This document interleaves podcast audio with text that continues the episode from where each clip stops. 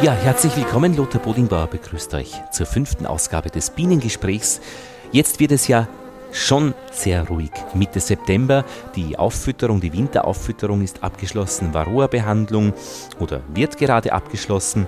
Und ja, sie fliegen schon noch ganz brav und tragen auch noch Pollen in den Stock bei uns, zumindest in Wien. Im Belvedere wird ja immer schön gepflanzt für die Touristen, da blüht immer irgendetwas. Aber das war für mich das Verblüffende. Das Bienenjahr beginnt jetzt mit dieser Ruhezeit September, Oktober mit dem beginnenden Herbst und Winter. Das ist Zeit und Gelegenheit für uns ein bisschen in den Hintergrund zu schauen. Wir wollen uns in dieser Ausgabe, ja, wir fliegen nach Schweden und schauen uns im Botanischen Garten um. Das ist nämlich schon eine sehr interessante Geschichte.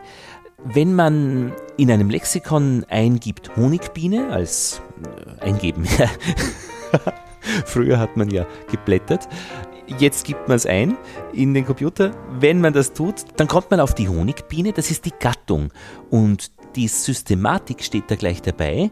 Die Gattung Honigbiene besteht aus mehreren Arten. Hier steht neun Arten.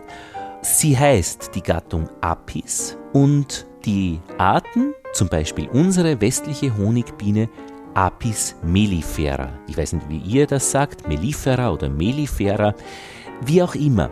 Diese lateinischen Doppelnamen stammen von Linnaeus und dieser Name steht auch dabei, gleich bei Apis mellifera und auch bei der Gattung Apis selbst. Linnaeus 1758.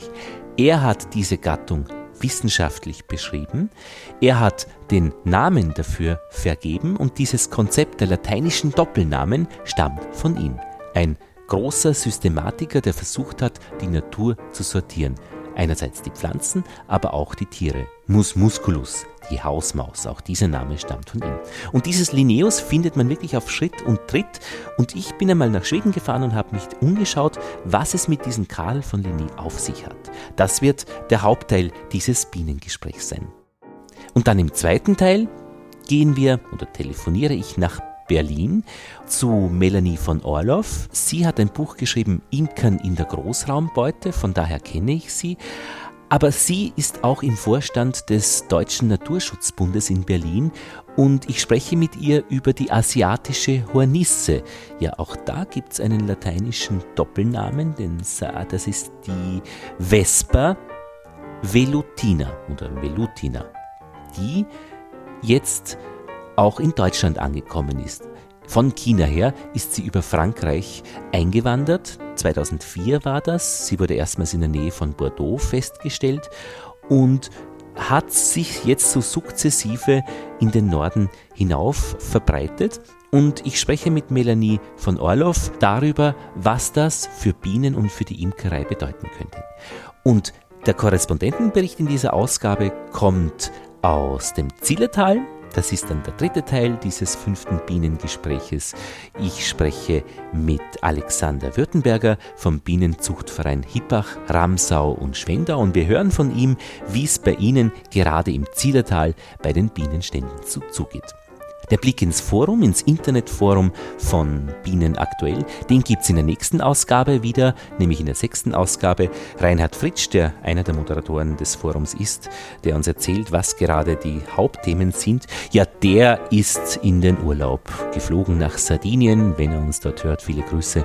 Aber der nutzt jetzt einfach diese etwas ruhigere Zeit, die wir jetzt nutzen, um nach Schweden zu fliegen, zu Karl von Linné. Ein Porträt.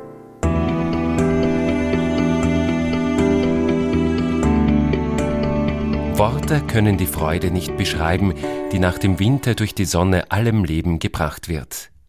Der Birkhahn und der Auerhahn beginnen ausgelassen zu sein, der Fisch sich immer schneller zu bewegen. Jedes Tier fühlt einen sexuellen Drang. Ja, Liebe kommt sogar zu den Pflanzen. Männliche und weibliche, sogar die Hermaphroditen halten ihre Hochzeit. Das ist das Thema, das ich hier diskutieren werde. Sie alle zeigen ihre sexuellen Organe. Wenn das Blütenbett gemacht ist, dann ist es Zeit für den Bräutigam, seine geliebte Braut zu umarmen und sich ihrer hinzugeben. Der Katalog des Lebens. Im 19. Jahrhundert, er war wie ein Heiligen, er machte keine Fehler, er war fantastisch, er war unser schwedischer Blumenkönig, er war sehr freundlich zu Leuten, aber er hatte auch seine schwarze Stunden. Karl von Linné. Also Linné war ja ein sehr großer Wissenschaftler. Linné hatte eine große Bedeutung für Sprechen von der Natur. Er könnte die Natur beschreiben in solcher Sprache, dass Leute heute das lesen können und spüren, dass er fühlte, wie wir fühlen von der Natur. Die menschliche Gehirn muss mit Systematik arbeiten. Und dann hat man einige Leute, die sind super gut auf Systematisieren und sie können große Systematik machen. Und Linné war ein von diesen Menschen. Mariette Manktelow-Steiner ist eine direkte Nachfolgerin von Karl von Linné. Sie hat in Wien Botanik studiert und arbeitet heute an der Universität Uppsala, dem Cambridge des Nordens, einem wissenschaftlichen Zentrum für Medizin und die angrenzenden Naturwissenschaften. Linné verbrachte in Uppsala die größte Zeit seines Lebens. Zehn Kilometer außerhalb der Kleinstadt erwarb er ein Sommerhaus, um den schädlichen Einflüssen des Stadtlebens zu entgehen und Botanik zu betreiben, in seinen Rabatten, den Beeten, die er anlegte und deren Inhalte er sorgsam beschriftete. Heute befinden sich in jedem botanischen Garten der Welt unzählige Pflanzen, die im Namensschild ein L führen. Dieses L steht für Linné. Man kann daran erkennen, dass Karl von Linné diese Pflanze als erster wissenschaftlich beschrieben hat. Geboren wurde Karl von Linné vor genau 300 Jahren in Südschweden, am 23. Mai 1707, gerade als Isaac Newton in England starb und Exkursionen von Forschern rund um die Welt im vollen Gang sind. Die Fundstücke der belebten Natur werden an die Universitäten und Akademien gebracht, in Kisten und Säcken, in Skizzen und Reisetagebüchern. Diese Funde brauchen einen Namen, sie müssen geordnet werden. Linné sortierte die heimische Natur und die fremde, von der Hausmaus bis zur Kiefer. Fast die gesamte europäische Flora und große Teile der Fauna wurde von ihm beschrieben. Er beendete das damalige Namenschaos, indem er 18.000 europäische Pflanzennamen auf nur etwa 3.000 reduzierte und ein System für die Vergabe entwickelte. Die 20 oder mehr verschiedenen Bezeichnungen für den Feldhasen etwa ersetzte er durch Lepus europaeus, den europäischen Hasen. Und, revolutionär für diese Zeit, Linné ordnete den wissenden Menschen, den Homo sapiens, in das Reich der Tiere ein und nicht als Bindeglied der irdischen Schöpfung zu den Engeln. Alles, sagte er dennoch, alles sei Teil eines göttlichen Plans, jedes Stück der Natur sei Teil einer Ordnung, die es zu finden gelte. Er war nicht ein Prozessmensch, er war nicht ein Prozessforscher, er war ein Systematiker und damit möchte er alles sortieren und das ist typisch für einen Musterforscher, wenn man so sagen kann. Also Systematiker in diese Welt, sie machen eine große Arbeit, um alle Dinge zu sortieren. Und das ist ja sehr notwendig für alle die anderen Forscher, die mit den Prozessen, zum Beispiel evolutionäre Prozessen arbeiten möchten. Dann muss man auch einen Baum des Lebens haben. Mariette Mangteloff-Steiner, wie auch bei Linné, begannen ihre Interessen in die Botanik früh. Als ich 14 Jahre alt war, es war so gut, Pflanzen zu sammeln und pressen und so. Und dann äh, mein Vater schaute mich in die Flora. Das, da war ein Schlüssel. Man konnte also die Arten finden durch diese Schlüssel. Und das war vollkommen Faszinierung für mich. Ich konnte das nicht ändern. Ich muss immer diese Schlüssel verwenden und ich wollte alle Arten lernen. Und darum bekam ich einen Botaniker. Und ich glaube, dass ich bin ein Systematiker vom Anfang. Also ich habe ein Systematiker-Gehirn. Ein Systematiker versucht, unterschiedliche Dinge oder Vorstellungen, abstrakt oder konkret, in eine Ordnung zu bringen. Er gruppiert sie nach Eigenschaften, die er selbst festlegt oder für wichtig hält, oder nach Regeln, die von der Wissenschaftsgemeinde entwickelt und für wichtig gehalten werden.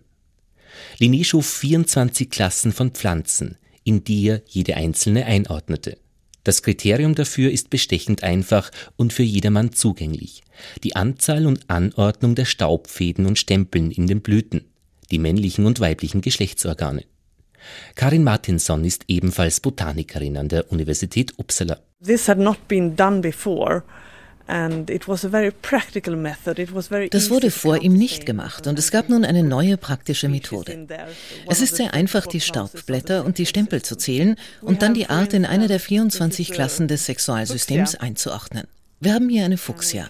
Und wenn wir da die Staubblätter zählen, da haben wir. One, two, three, four, five, six, seven, eight. Acht Staubblätter. Die Fuchsia gehört also in die Klasse Octandria mit acht Staubblättern und einem Stempel. Linnaeus selbst erkannte, dass das kein natürliches System ist. Diese Klassen reflektieren nicht, wie die Arten verwandt sind. Aber es ist ein sehr praktisches System und es machte möglich, all die neuen Arten zu klassifizieren, die aus der ganzen Welt nach Europa gekommen sind, als Ergebnisse der wissenschaftlichen Exkursionen.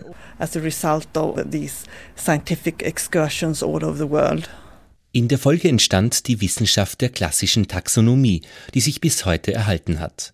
Die Lebewesen, nicht nur die Pflanzen, werden in Gruppen sortiert, die einem hierarchisch geordneten Kategoriensystem zugeordnet werden. Je weiter oben in der Hierarchie, desto abstrakter. Die unterste Stufe bildet die konkrete Art. Ein Beispiel. Das Buschwindröschen. Darüber die Gattung Windröschen. Aus der Familie der Hahnenfußgewächse, die zur Abteilung der Bedecktsamer gehört. Aus der Überabteilung Samenpflanzen dem Unterreich der Gefäßpflanzen und ganz oben in der Hierarchie dem Reich der Pflanzen. Lena Hansen ist leitende Gärtnerin in Linnés früherem eigenen kleinen botanischen Garten, mitten in Uppsala.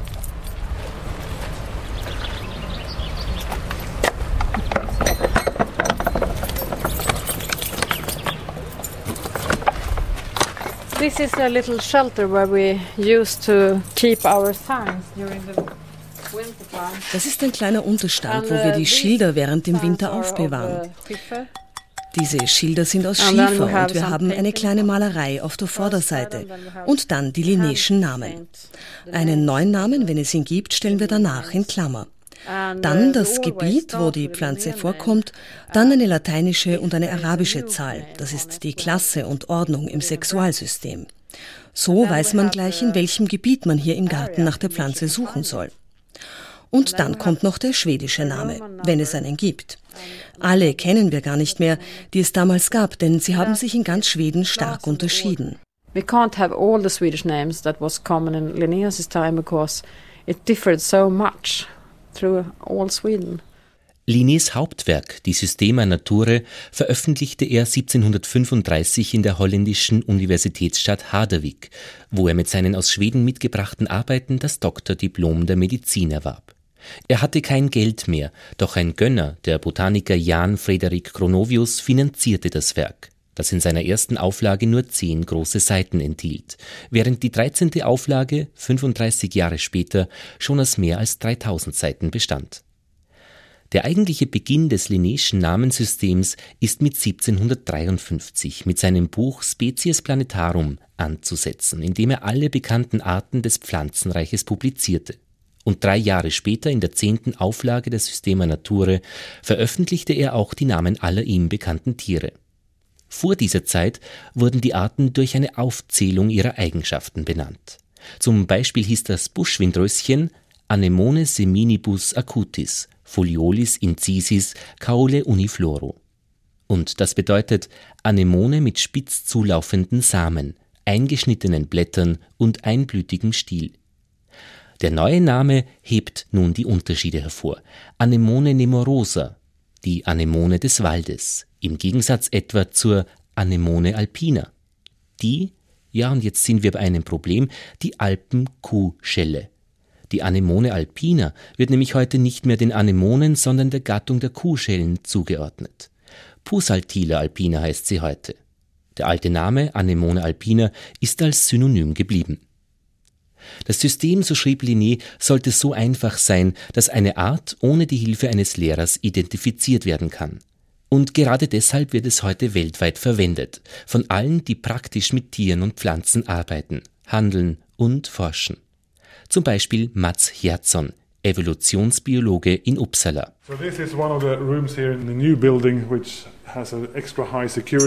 Das ist einer der Räume in unserem neuen Gebäude mit extra Security und Klimakontrolle. Dieses Material wurde von Linnaeus hier in Uppsala verwendet. Ich ziehe jetzt meine Handschuhe an, um Ihnen etwas zu zeigen. Das ist das Stück Pflanze. Das ist die Grundlage für den Namen. Welche Überraschung. In diesem Hochsicherheitsraum in Uppsala befindet sich unter vielen anderen gepressten Pflanzen auch das Buschwindröschen aus dem vorigen Beispiel, die Anemone nemorosa. Ähnlich dem Pariser Urmeter für die Physik ist dieses eine Exemplar die Referenzpflanze für die Beschreibung und den Namen der ganzen Art. Quite a number of the plants that are used by today's people, of course they bei vielen Pflanzen, die heute von Forschern untersucht werden, müssen sie zunächst einmal wissen, womit sie es grundsätzlich zu tun haben. Sie beginnen mit einer Art, die sie aufgrund ihres Aussehens festlegen, genauso wie Linné es getan hat. Aber manchmal stellt sich heraus, dass diese Art auf diese Weise morphologisch beschrieben nicht hält. Es gibt sehr ähnlich aussehende Arten, die jedoch eine unterschiedliche genetische Basis haben. Jeder in Europa kennt zum Beispiel einen Apfel.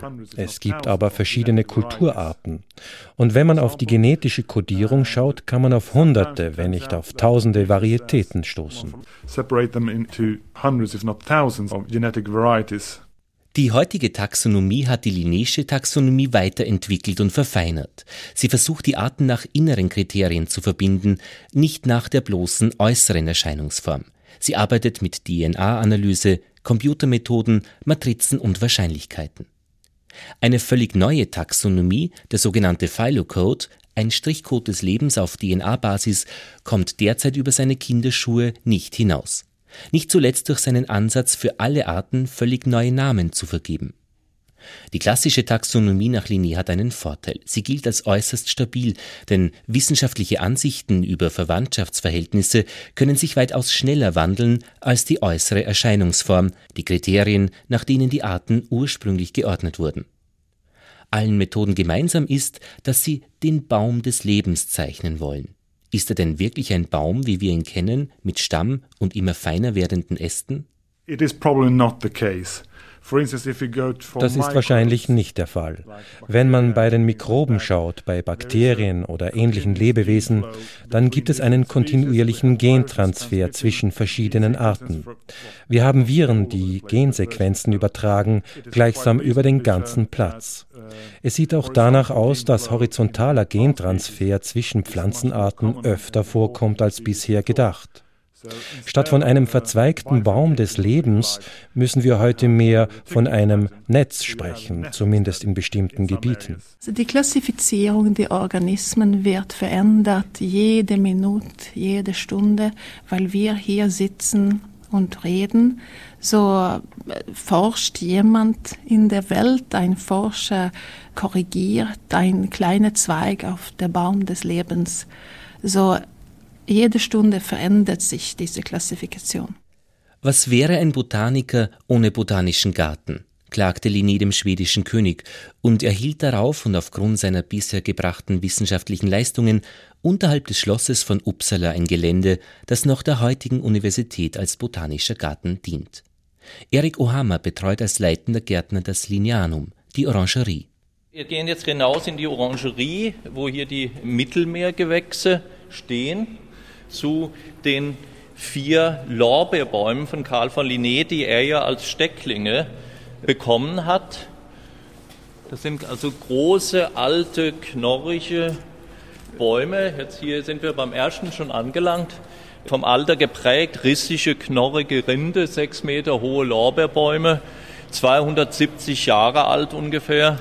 Und die sind jetzt also noch vier Stück. Hier steht dann Laurus nobilis, das ist der lateinische Gattungs- und Artname. Dahinter sollte dann ein L stehen, weil Karl von Linné hat den Lorbeerbaum wissenschaftlich beschrieben. Wie die meisten Botaniker war Linné ein guter Beobachter und Beschreiber der Verhältnisse. Er schrieb wertfrei, präzise, auf Schwedisch und damit für alle verständlich.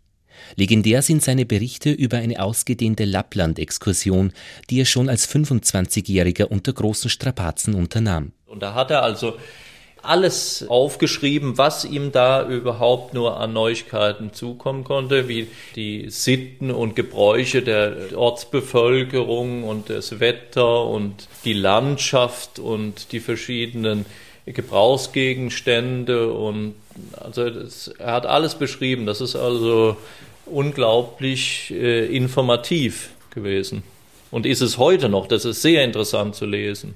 Sogar die lahmste Kuh, die unter normalen Umständen kaum in der Lage wäre zu gehen, rennt wie ein Rentier durch die Felder. Ihre Schwänze auf und ab, sie laufen und springen, bis sie schließlich zu einer Wasserstelle kommen, wo sie halten, wie eine Rast auf der Flucht vor einem Feind.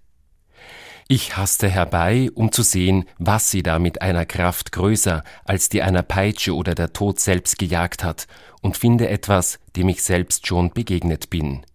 Östurs Bovi.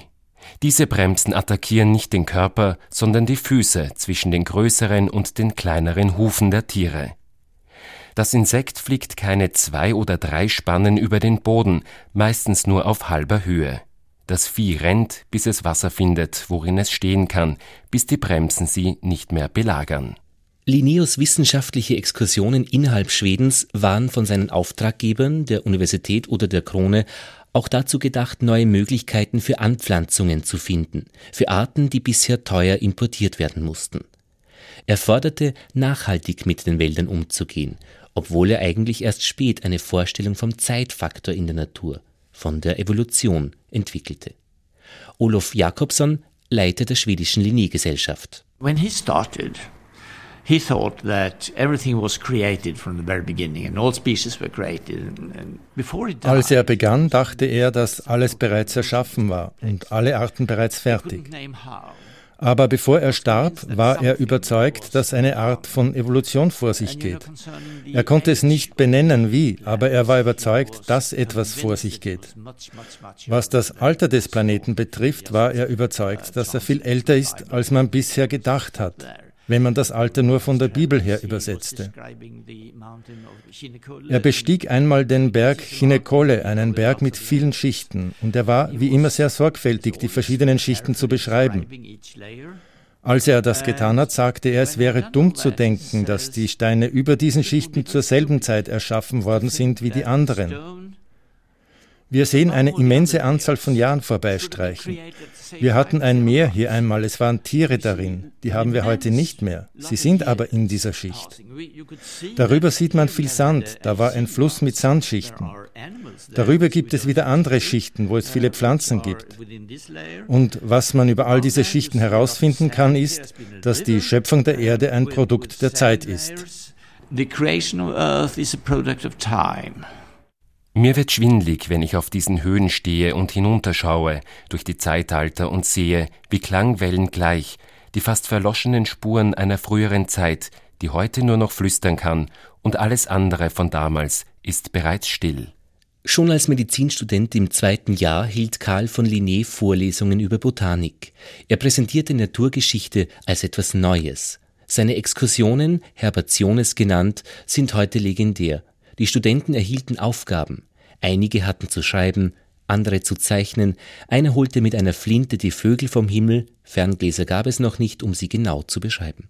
Alle anderen botanisierten und scharten sich, manchmal zu 100 bis 200, um ihn. 23 seiner Studenten wurden selbst Professoren. Niemand vor ihm hat seine Studien mit größerer Begeisterung verfolgt und niemand hatte mehr Hörer, niemand vor ihm machte mehr Beobachtungen im Bereich der Naturgeschichte, hatte eine größere Einsicht in die drei Reiche der Natur, niemand vor ihm war ein größerer Botaniker oder Zoologe und hat die Flora, Fauna und Topographie seines Landes besser beschrieben als er. Niemand schrieb mehr Bücher, schrieb sie richtiger, methodischer, schrieb seinen Namen auf mehr Pflanzen und Insekten und tatsächlich auf die ganze Natur und niemand listete so viele Lebewesen auf, wurde Mitglied so vieler wissenschaftlicher Gesellschaften und niemand wurde berühmter als er. Wer hier über Linné schreibt, ist Linné selbst. Es war Stil seiner Zeit, seine eigene Biografie in der dritten Person zu schreiben, um sie als Lebenslauf für Bewerbungen zu verwenden oder als Nachruf für sein Begräbnis. Es war aber sein persönlicher Stil, das reichlich selbstbewusst zu tun. Er war ein Sohn von einem Pfarrer und äh, sein Großvater war ein Bauer und er selbst bekam ein von, also er war adlig, also er machte eine Klassreise wir sagen es auf Schwedisch, das ist ein Klassenreis. Also damit folgen immer Komplex. Also man fühlt sich nicht gut genug, man macht gute Dinge und man wird berühmter, aber drinnen ist man immer zweifelnd und man dacht, vielleicht bin ich nicht so gut, wie Sie sagen. So, wenn man liest Linnés Selbstbeschreibung, dann schreibt er, ich bin der berühmteste Botaniker der Welt und alle müssen mein Sexualsystem folgen. Aber gleichzeitig könnte er schreiben, als ich sterbe, ich möchte nicht gewascht werden. Ich bin nicht eine sehr große Person. Vergess mich nur. Legt mich in einen Sarg, ungewaschen, ungekleidet, eingewickelt in ein Leintuch nagelt den Sarg zu, damit niemand meine Erbärmlichkeit sieht, lasst die Glocken der Stadtkathedrale läuten, aber keine Glocken am Land. Und Männer meiner Heimat sollen mich zu Grabe tragen. Es soll keine Unterhaltung geben und auch kein Bedauern. Charles Darwin wurde für seine Evolutionstheorie gescholten und gebeutelt. Seine Ideen wurden von Rassisten missbraucht. Mit Karl von Linné ist das bis heute nicht geschehen. Sein System der Namensvergabe ist, so scheint es, ohne Tadel. Jeder kann damit arbeiten und ableiten, was auch immer er kann und will. Gibt es dennoch Schattenseiten in seinem Leben? Im Alter wurde Linné depressiv, er war massiv überarbeitet. In den Sommermonaten arbeitete er von 4 Uhr morgens bis 10 Uhr nachts. Kann Systematik auch zu einer Obsession werden? Marietta Mangteloff-Steiner? Ja, natürlich. Also das ist so und vielleicht war es so für Linné ein bisschen, weil er systematisierte auch Moral. Er hatte Observationen von verschiedenen Menschen in seinem Leben und am Ende hat er geschrieben ein kleines Buch für seinen Sohn, wie er leben sollte, weil er hatte gesehen in sein Leben, dass macht man etwas schlecht, dann kommt etwas schlecht zurück. Und dieses Buch ist genannt Nemesis Divina, göttliche Rache. Ja. Also es ist ein Problem, Systematiker zu sein. Ich kann für Beispiel nicht ein Tapet sehen, heißt es so, Tapete, ohne die Muster ausforschen. Darum habe ich nur eine Farbe auf meine Wände in meinem Haus. Alle sind Systematiker, mehr oder weniger. Kein Mensch kann leben ohne Systematik. Man muss immer die Gläser in einen Platz haben und die Messer in einen anderen Platz, sonst wird man verrückt.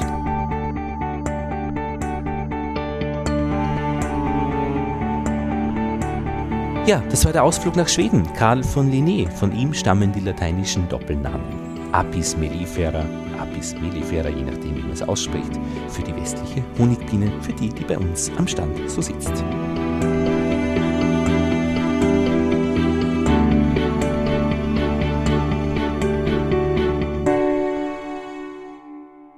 Vespa velutina, die asiatische Hornisse, ist auf dem Weg nach äh, Deutschland und wahrscheinlich eben dann auch nach Österreich.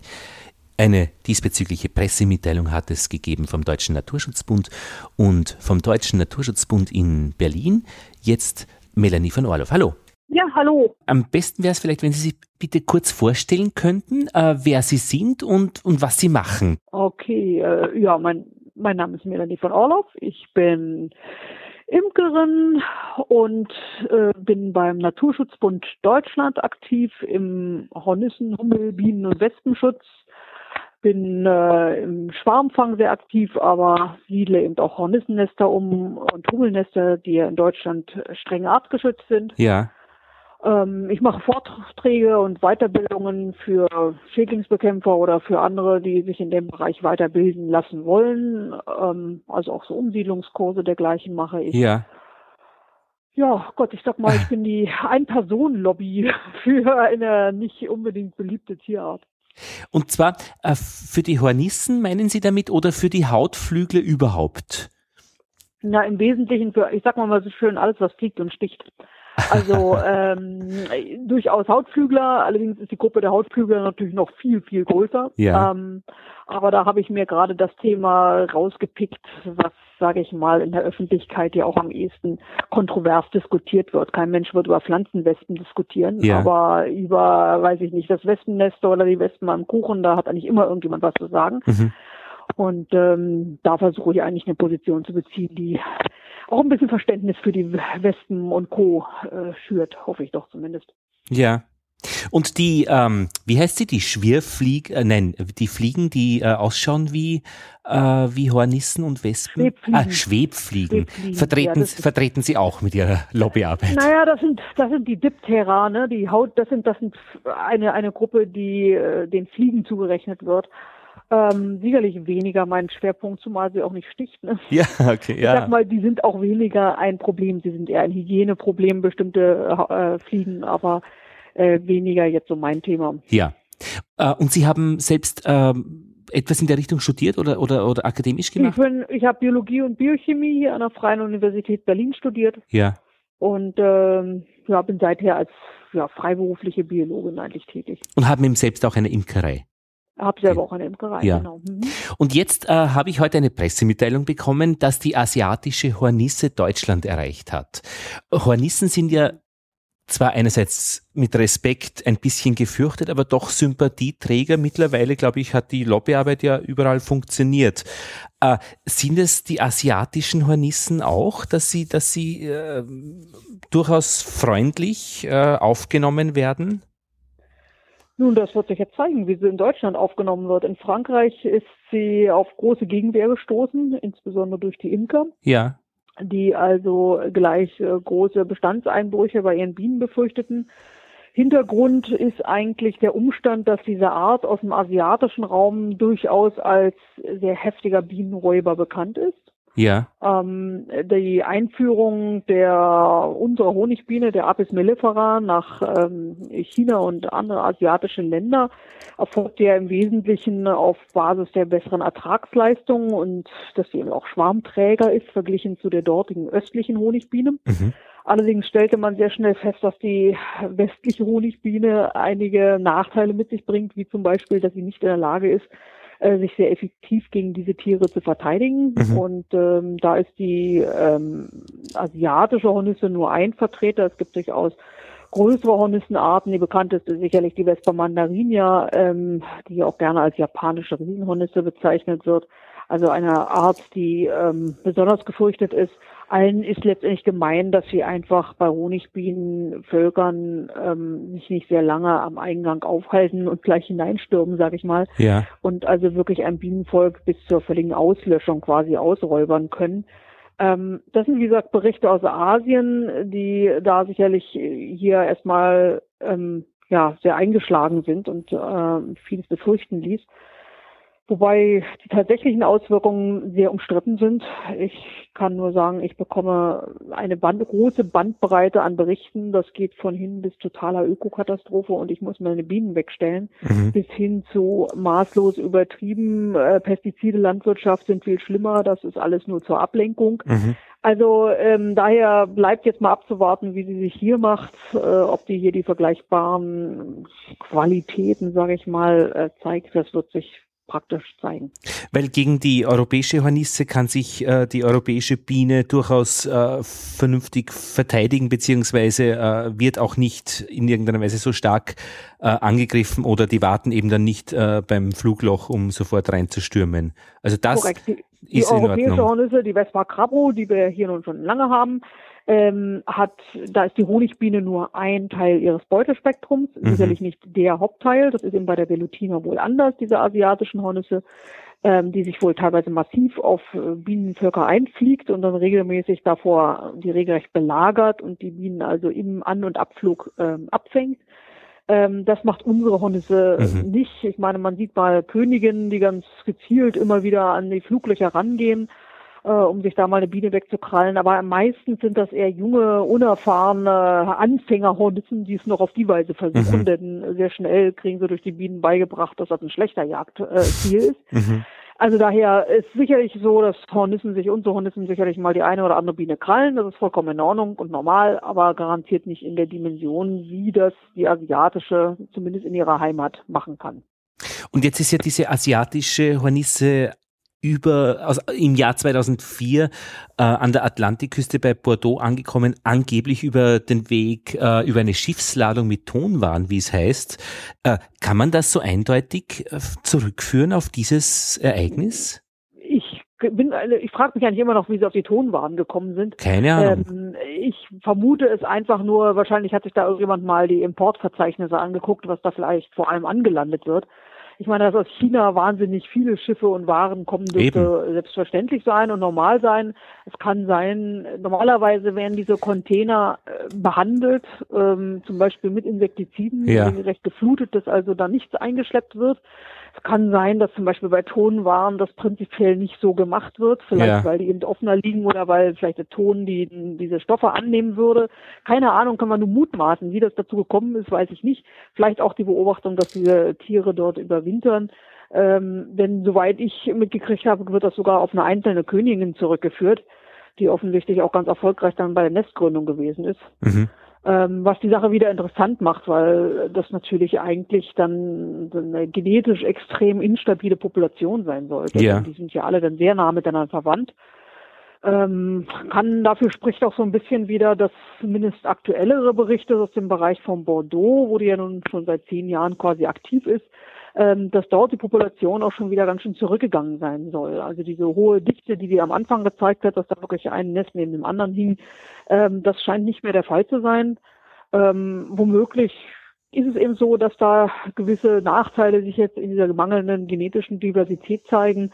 Oder es ist einfach auch so, dass sich jetzt natürliche Gegenspieler einfach formiert haben. Ne? Mhm. Arten, die mhm. das jetzt als neue Futterquelle entdeckt haben und diese Art jetzt angehen. Ne? Mhm. Und sie hat sich jetzt eben ausgebreitet und, und ist in Deutschland angekommen. In Karlsruhe wurde sie gesichtet von einer Biologin, auch fotografiert. Ähm, kann man das so, so, so kurz fassen? Hat da jemand etwas falsch gemacht oder ist es einfach eine ganz natürliche äh, äh Geschichte, dass so etwas vorkommt? Bei den Pflanzen, da gibt's ja auch äh, unterschiedliche Haltungen. Man könnte ja sagen, naja, das ist halt so, wo ein Kulturraum äh, von Menschen auch äh, belebt und besiedelt wird, äh, gibt es diesen Austausch von Pflanzen. Ja, das ist korrekt. Also wir haben hier zumindest kein ähm, Ergebnis eines gezielten Experiments, wie das ja in einigen Fällen so gewesen ist, wo man also versucht hat, wirklich gezielt durch Arteneinschleppung yeah. andere Arten zu bekämpfen. Man denke nur an die Agerkröte oder solche Beispiele. Ähm, das sind ja Beispiele für so richtig schiefgegangene Einführungen, die also bewusst vorgenommen wurden. Äh, was wir hier haben, ist das Ergebnis einer, ja, ich sag mal fast alltäglichen Verschleppung. Nun ist es sicherlich so, dass bei vielen dieser alltäglichen Verschleppungen, äh, die sie nicht erfolgreich sind, sprich die neue Art oder die neuen Arten, ja. ähm, überleben an dem neuen Standort nicht. Ähm, das dürfte wesentlich öfter der Fall sein, als es eigentlich klar ist. Man denke nur an die Ballastwasser von Schiffen, mhm. die also äh, quer über den Atlantik oder um die Welt gekarrt werden, wo halt mhm. unheimlich viel mit transportiert wird. Trotzdem ist es nicht so, dass plötzlich äh, hier die tropischen äh, Südseefische auftauchen oder dergleichen. Also daher, ähm, viele Arten etablieren sich gar nicht, schaffen es nicht. Die hat es jetzt geschafft und zwar offensichtlich auch sehr erfolgreich, mhm. denn sie hat ja unheimlich einen rasanten Verbreitungszug hingelegt von äh, 100 Kilometer Wanderweg pro Jahr.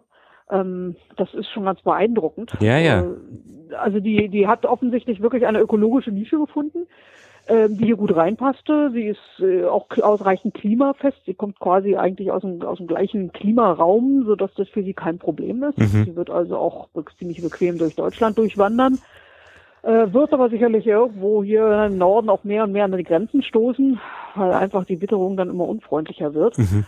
Ähm, aber generell prognostiziere ich der Art erstmal hier auch ein weiter gutes Vorankommen, weil sie einfach auch eine Biologie hat, die ähm, ja, ich sag mal, sehr, sehr gut, äh, sehr gut klarkommt, sag ich mal, mit hiesigen Feinden und Gegenspielern. Ne? Mhm.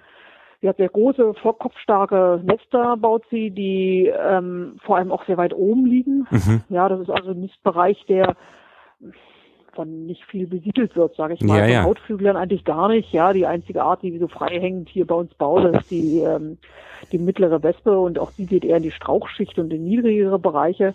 Ähm, sie hat also eigentlich alle Eigenschaften, die sie braucht, um als, ich sag mal, invasive Art auch erfolgreich Mhm. zu sein. Und eben auch stärkere Völker, also 1000 oder 2000 Tiere äh, mehr als die, die äh, üblicherweise bei uns lebende Hornisse hat. Im, Korrekt. Im, Mhm. äh, allen Hornissen gemeinsam, das ist ja das Interessante, ist, dass die nur ein, ein Lebewesen überwintert, nämlich die befrucht, von Drohnen befruchtete Königin. Also die muss es eben Ja. über den Winter schaffen.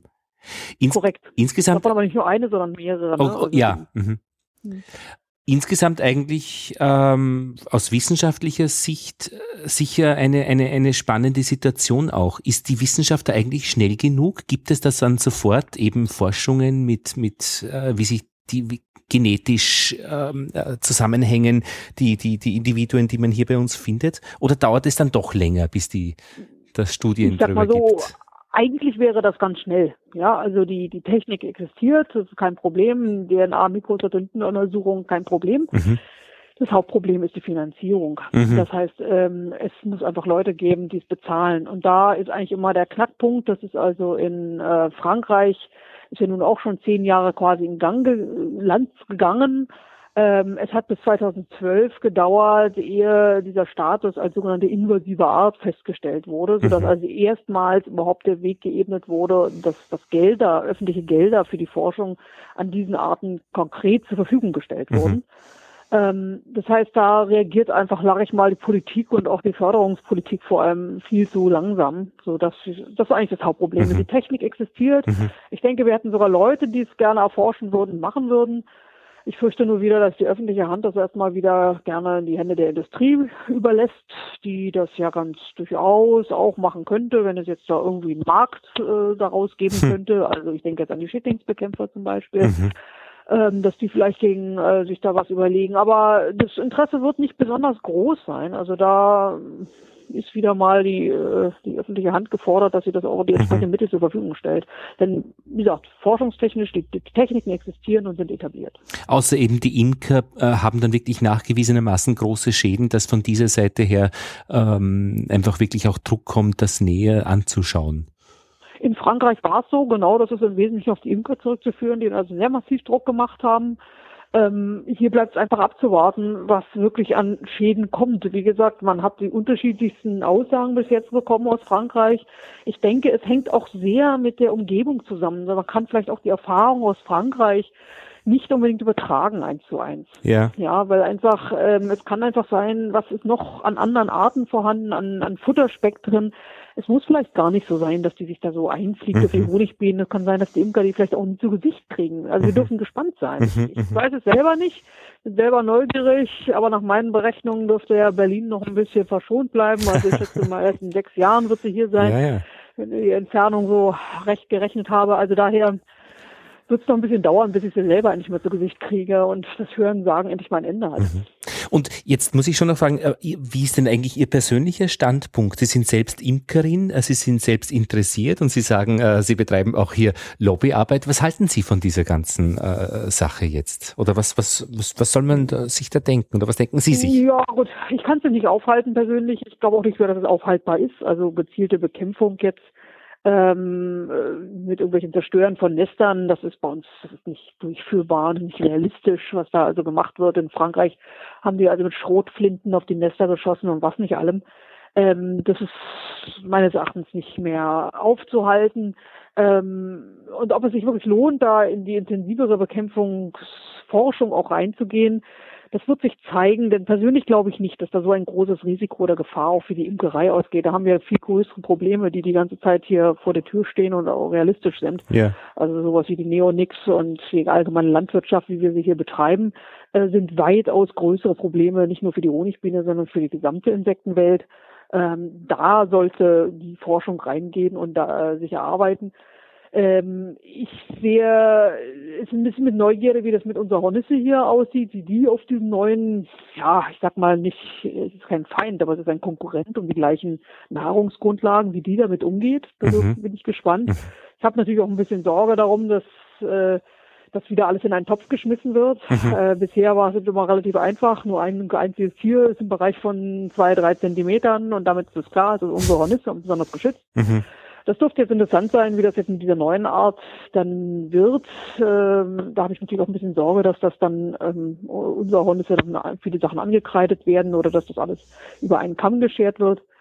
Ähm, aber die, dass dann also unser Hornisse auch darunter leidet und das entsprechender Verfolgung oder Bekämpfung. Ja, aber die asiatische Hornisse fällt dann nicht unbedingt äh, automatisch in denselben Schutz. Nein, nein, nein. Die asiatische Hornisse ist äh, erstmal nicht, ist nicht aufgenommen. Diese Arten müssen konkret äh, im, äh, in der Bundesartenschutzverordnung benannt werden und da ist eindeutig nur die Vespa crabro, also unsere ja. Hornisse benannt. Äh, das heißt, die unterliegt diesem Schutz nicht, kann also bekämpft werden durch Schädlingsbekämpfer, wie auch immer. Allerdings muss man dazu sagen, man wird also als äh, Mensch, sag ich mal, wenig in Konflikt mit diesen Arten kommen, weil die gerade so hoch nistet. Mhm. Ähm, ist das eigentlich einerseits für Baumfäller, sag ich mal, oder Förster ein Thema, wenn die mal so einen Baum umnieten, wo eine drin sitzt. Aber ähm, für den Autonormalverbraucher ist das allenfalls äh, am Anfang, wenn die Nester noch ähm, niedrig sind in der Strauchschicht, da kann es natürlich dann wirklich mal zu bestechenden Begegnungen kommen. Mhm. Ähm, aber halte ich für eher eher unproblematisch. Mhm. Das ist eigentlich nicht so ein Kulturfolger, äh, wie das unsere Hornisse eigentlich viel besser schafft, die auch wirklich im städtischen äh, mhm. Rolllädenkästen besiedelt oder Vogelnistkästen. Ähm, die wird also viel mehr immer ein Thema sein, als das die bei der Velutina der Fall ist. Mhm. Aber man darf halt sehen, wie das jetzt mit den Imkern aussieht, wie, wie, wie das da funktioniert. Ja. Ja. Müssen wir abwarten. Müssen wir abwarten. Jetzt würde ich Sie noch ganz gerne fragen, wenn Sie möchten. Ähm, ja, ich, mich interessiert es immer furchtbar, wie es bei den Ständen äh, draußen aussieht. Äh, und draußen ist in dem, in dem Fall bei Ihnen Berlin. Wie geht's denn bei Ihnen am Bienenstand jetzt gerade äh, Mitte September? Ist schon alles, ja, es ist ja alles vorbei im Wesentlichen. Ja, ich meine, alles gut gelaufen. Alles durch. Wir haben natürlich dieses Jahr kräftig mit der Varroa hier zu kämpfen und ich schätze mal, das große Wein und Jammern wird diesen Jahr noch anfangen. Aha. Ähm, denn, Stärker äh, als sonst? Ja. Gute Bienenjahre, ja. gute Schwarmjahre, gute Honigjahre Aha. und auch gute Varroa-Jahre. Das merkt man dieses ah, Jahr ja. auch wieder. Aha. Und äh, gerade hier in Berlin wird das äh, bei vielen ja, Stadtimkern, sage ich mal, ja. äh, das große Gruseln lernen, weil die einfach ähm, ja, viele, viele Imker hier das quasi nur am Wochenende oder wenn überhaupt betreuen. Mhm. Und äh, da wird es Volksverluste, denke ich, mir geben. Die werden dann schon überdurchschnittlich liegen im Winter. Mhm. Ähm, aber soweit, ja. Soweit gibt es nichts zu meckern. Im Bereich. Nee, nee, nee, oh ja. Honigernte war gut. Also ja. wir haben alle, glaube ich, äh, gut profitiert, obwohl einige Leute regional wohl klagen, dass es nicht so toll gewesen sein soll. Aber hier in Berlin Aha ist es eigentlich generell ja nicht schlecht. Wenn ja. man sich mal so die Statistiken anguckt, diese Sommer- und, und Frühlingstrachterhebungen, da liegt Berlin eigentlich immer relativ weit vorne, was äh, so den Ertrag angeht. Ja. Ähm, trotz der hohen Imkerdichte, das ist kein Problem. Und dafür haben wir wieder mit anderen Problemen zu kämpfen. Die Faulbrut ist sicherlich hier viel mehr ein Thema als Aha. auf dem Plattenland. Ja. Und wie viele Stände haben Sie wenn ich selber habe zwei. Ich habe hier bei mir in Reinickendorf einen im Norden ja. von Berlin und dann habe ich noch einen in Brandenburg. Und wie viele Völker? Ich, äh, na, ich bewege mich immer unter 20 Völkern, sag ich mal. Dass also man es so nebenbei betreiben kann. Ja, ja, genau. Die Arbeit ist, wird ja nicht weniger, auch wenn man so schöne Großraumbeuten hat, in Deutsch normal anderthalb, wo man nicht viel zu schleppen muss. Genau. Das ist trotzdem doch äh, viel Aufwand. Gut, äh, Melanie von Orloff, vielen Dank für das Gespräch und ähm, ja, alles Gute nach Berlin und danke für die Zeit, die Sie sich genommen haben. Ja, ich danke auch. Viel Erfolg mit Ihrem Podcast noch. Dankeschön.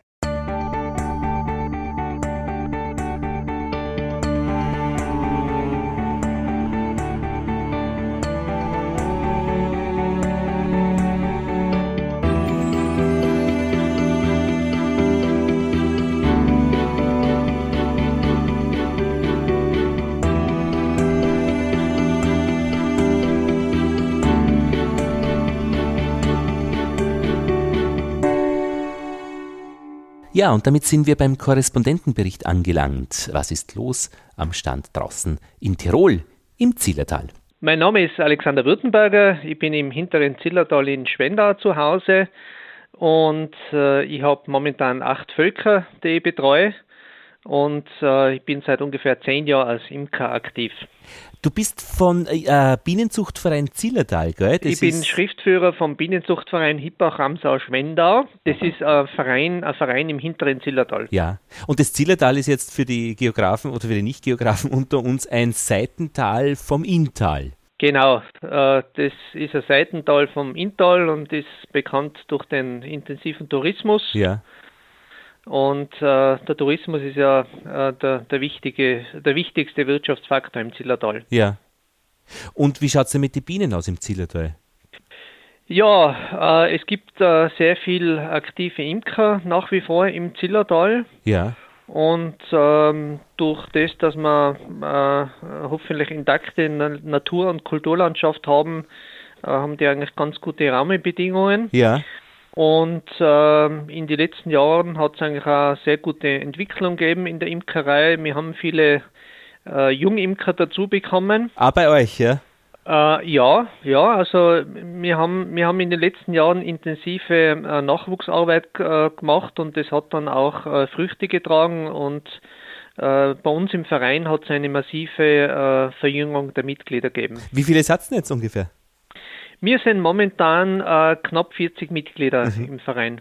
Und Bio-Imkereien und, und äh, normale Imkereien, oder gibt es da irgendeinen Trend oder ist das? Nein, es ist, es, es, ist, es ist so, ähm, wir, wir haben vor äh, ungefähr einem Jahr einen Vortrag gehabt zum Thema Bio-Imkerei. Ja. Und äh, es besteht schon Interesse am Thema, aber ähm, tatsächlich umgestellt hat bei uns noch äh, kein Imker, ja. wobei ähm, einige ähm, schon eine, eine kontrollierte äh, Bioqualität äh, bei den Mittelwänden verwenden. Genau, das geht eben auf, auf die Mittelwände vorwiegend, diese rückstandsfreien Mittelwände, das habe ich mittlerweile Ganz schon genau, ja. Ganz genau und, und äh, das ist sicherlich ein, ein wichtiger Faktor in der Imkerei, und da äh, gibt es schon ähm, eine große Bewusstseinsveränderung. Ja. Und äh, ich bin überzeugt, äh, dass die Imker da äh, sehr sensibel werden in den nächsten Jahren.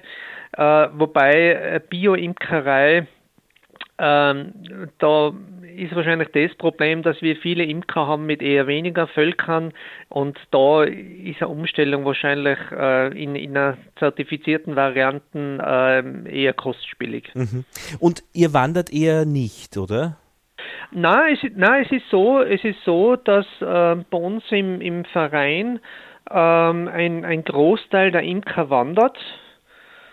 Aha. Und ja, ja, schon. Und das geht so also hinauf und hinunter, oder? Also äh, zum, der, der ähm, Almrausch ja, die, ist der die, Thema? Die, ja, zum Beispiel Almrosen.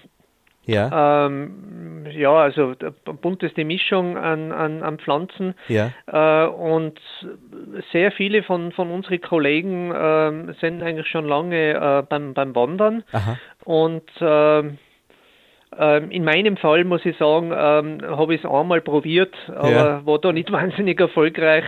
Und ähm, also in den letzten Jahren bin ich nicht mehr gewandert. Aber was ist so das Argument fürs Wandern? Was wäre das? Dass es irgendwo eine Tracht gibt, die halt einfach ganz zeitlich äh, dort geballt auftritt. Aber was, ganz genau, was wäre genau. wär das bei euch? Ja, zum Beispiel äh, Almrosen. Ah, also eh, die, dieser, dieser ja ja, wie, ja. wie schmeckt denn dir der, der, der, der Almrosenhonig? Der, da ja, habe ich schon jetzt mehrere Stimmen gehört. Ja, beim, beim Almrosenhonig, äh, da, da gibt es das Problem, äh, dass die, die meisten Leute dann meinen, äh, das ist irgendein, irgendein schlechter Honig, äh, weil, er, weil er sehr hell ist und äh, sehr dünnflüssig. Ja. Und äh, deswegen ist wichtig, dass man das in die Leute dann erklärt, äh, dass das ein sehr hochwertiges Produkt ist. Ja. Und äh, bei uns im Zillertal ist es so, dass, dass die meisten ähm, einen, einen dunklen Waldhonig haben wollen. Und äh, wenn man ihnen dann einen, einen hellen Honig anbietet, dann sind sie der Meinung, das ist eine schlechtere Qualität. Und da müssen wir einfach noch entsprechend Informationsarbeit leisten. Und deswegen haben wir jetzt dann auch in Kürze einen Sensorikkurs. Ja am 8. Oktober, damit unsere Leute dann den Kunden erklären können, ja. dass im äh, Almrosenhonig sehr wohl was sehr Hochwertiges ist. Und vom Geschmack her äh, ist es eben, was man auch erst lernen muss, oder? Ja, vom, vom, vom Geschmack her ist bei uns auch so, dass die, dass die meisten eigentlich eher ähm, einen, einen herben Honig äh, haben mhm, wollen. Mhm, und äh, wir haben in den letzten Jahren, also in den letzten zwei, drei Jahren, ähm, haben wir sehr wenig Waldhonig gehabt, sondern meistens Blütenhonig. Mhm. Und das war schon ein bisschen ein Problem, in die Leute das zum Erklären. Und äh, die waren einfach so den herben Honig mhm. gewohnt und der Blütenhonig war dann für die Kunden schon eine Umstellung. Mhm. Aber wenn man es ihnen dann erklärt, äh, dann äh, kann man sehr wohl äh, ihnen das verständlich machen und dann schätzen sie auch den Blütenhonig. Weil früher war es ja so, da haben dann die Imker oft gesagt, heuer haben wir nur einen Blütenhonig. Also mhm. Äh, schon eine gewisse Abwertung. Wobei, wenn man ihnen erklärt, äh, dass der, der, der Blütenhonig äh, sehr wohl auch wertvoll ist und, und geschmacksintensiv, mhm. aber halt äh, eine andere Geschmacksnote hat, äh, dann, dann, dann kann man das den Kunden schon beibringen. Aber wie gesagt, das ist ein Prozess, der da momentan im, im Laufen ist. Aber Blütenhonig heißt jetzt konkret äh, Alpenrose bei euch? Nein, Nicht. nein. Also schon nein, alles nein, rundherum. Nein, nein, Blüt, Blütenhonig, Blütenhonig, da, da ist eine, eine bunte Mischung. Okay. Äh, zum, zum Beispiel Löwenzahn ja, äh, ja. ist bei uns auch viel. Ähm, also das, das ist ja das Interessante bei uns, dass die meisten eigentlich an, an Mischhonig verkaufen. Ah, verstehe. Mit, mit Waldhonig gemeinsam. Ja, genau. Wobei, wobei, wie gesagt, in die letzten, in die letzten zwei Jahren haben wir das Problem gehabt, dass ganz wenig Wald war oder Ja, ja, teilweise gar verstehe. kein Wald. Und, und das war dann für die Leute schon eine Umstellung, weil die einfach an, an dunklen Honig gewohnt waren, der Mhm. eher herb schmeckt. Mhm. Und dann der Blütenhonig, der sehr hell ist Mhm. und, und, und natürlich ganz einen anderen Geschmack hat. Ja, das ja. war für viele Leute dann schon eher schwierig, dass sie sich umstellen. Du, wie schaut es denn jetzt im Moment? Also wir haben jetzt äh, ähm, Mitte September. Wie schaut es denn bei dir am Stand jetzt aus? Was ist da bei dir los? Weil wir machen ein bisschen eben auch für Anfänger eben, dass sie sich Ja. vorstellen können, was ist so, was bedeutet so ein, ein ein Bienenjahr? Wie schaut es bei dir jetzt aus? Ja, am, am, am Stand ist so, ähm, dass äh, wir heuer einen extrem hohen Varroa-Druck haben. Äh, wobei man es teilweise gar nicht erklären kann. Ähm, wir haben wie üblich äh, behandelt und äh, ich habe jetzt äh, gerade heute äh, wieder nachgeschaut. Ich, ich behandle momentan äh, mit den Nassenheideverdunstern. Ja, Ameisensäure? Genau. Und ähm, ja, wir hoffen, dass wir das Ganze in den Griff bekommen, aber wie gesagt, heuer ist der, der Varroa-Druck äh, extrem. Okay. Das hat wahrscheinlich auch äh, mit, mit dem äh, milden Winter zu tun. Mhm. Und äh, man muss wirklich äh, extrem dahinter sein, äh, damit man das Ganze in den Griff bekommt. Mhm.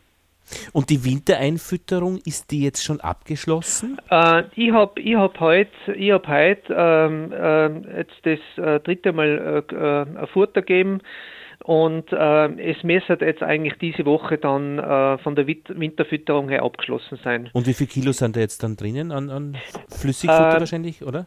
Äh, ich, ich, fütter, ich fütter mit äh, Apigold und Das ist, ähm, ähm, ähm, ist da Weizen dabei?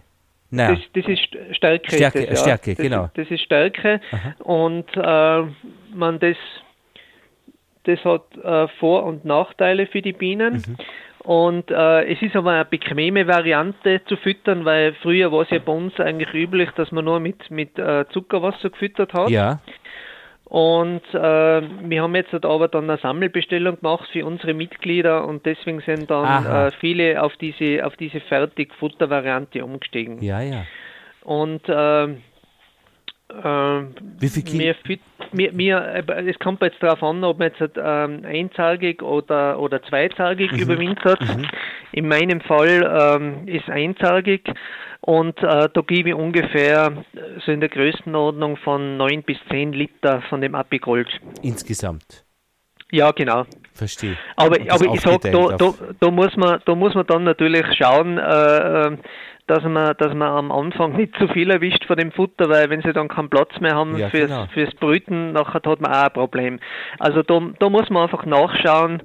Äh, zum Beispiel im, im letzten Jahr, da haben wir eigentlich äh, eher wenig Futter braucht, weil sie, weil sie äh, nur ein bisschen was gekriegt haben.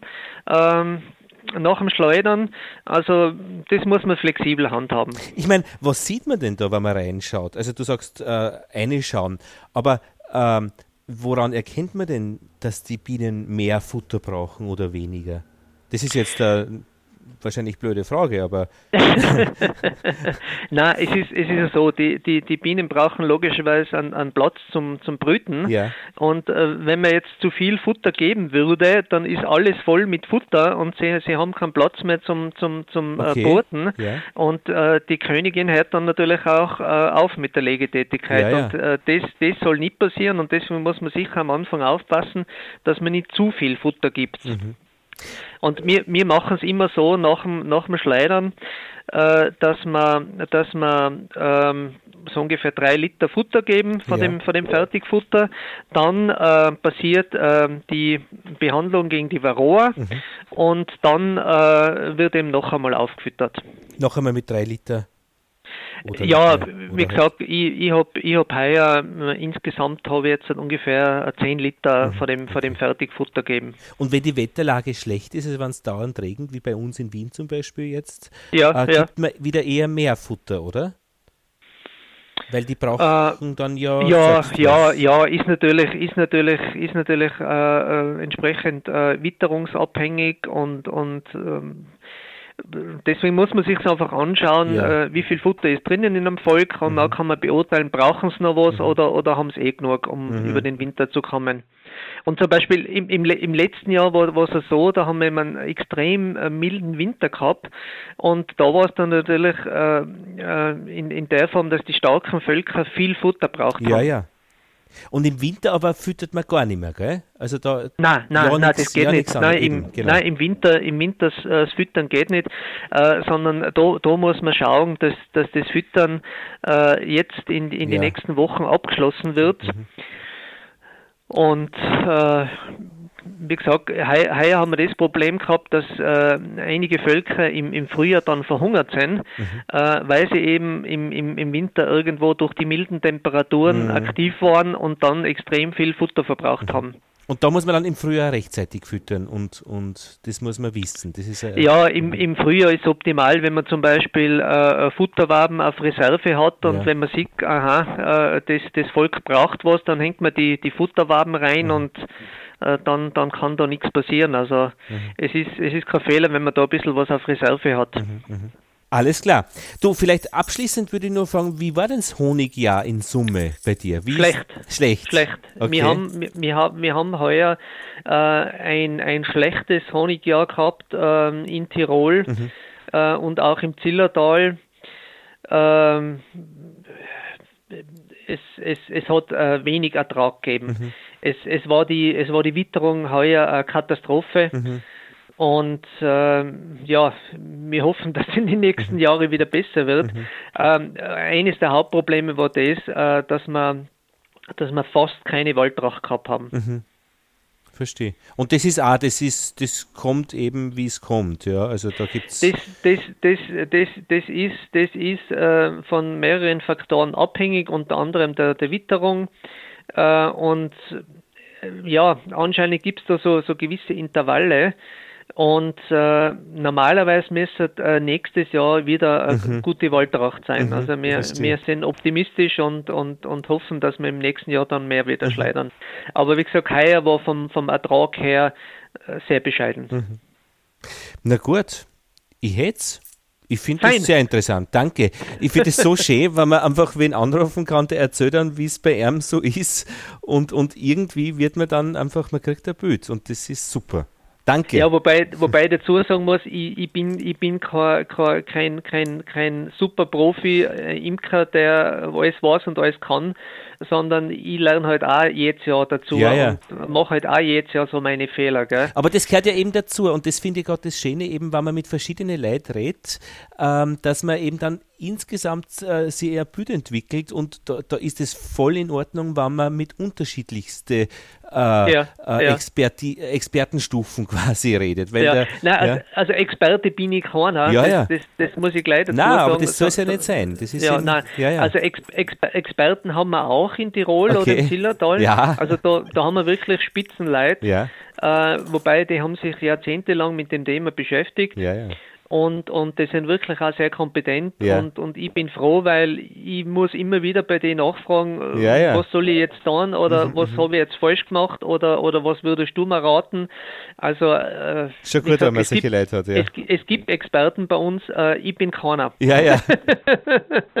du, danke, du, gell? Äh, ja. Alles Gute, danke gell? dir, servus. Servus, Peti. Ja, und das war's. Das war die fünfte Ausgabe der Bienengespräche. Wenn es euch gefällt, gerne weitererzählen. Wenn irgendwo ein Fehler ist, bitte einfach in die Kommentare schreiben auf www.bienenpodcast.at. Die ganze Geschichte ist werbefrei und kostenfrei. Ja, das war's.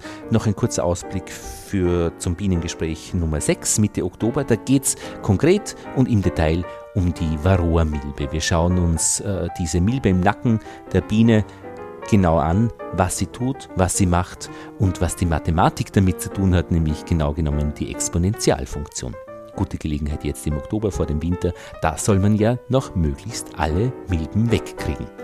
Alles Gute bei euch beim Stand. Lothar Puddingbauer verabschiedet sich aus Wien.